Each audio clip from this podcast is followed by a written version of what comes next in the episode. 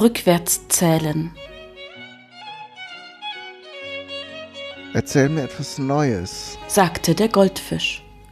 Er saß in seinem Glas mit stoischer Gelassenheit und erfüllt von der Gewissheit, dass alles, was man ihm erzählen würde, einen Neuigkeitswert hatte, Ich spüre meine Adern. sagte die alte Frau, die in einem Sessel saß und Gebäck für Diabetiker verspeiste, Weißt du, antwortete da der Fisch. ich spüre das große Glas, das mich umgibt. Ich fühle seine Begrenzung, die das Wasser berührt, welches mich umgibt. Und ist das ein schönes Gefühl? fragte da die Frau, die aus Langeweile im Schrank nach Tabletten suchte, Es ist ein Gefühl, erwiderte der Fisch. nicht mehr und nicht weniger.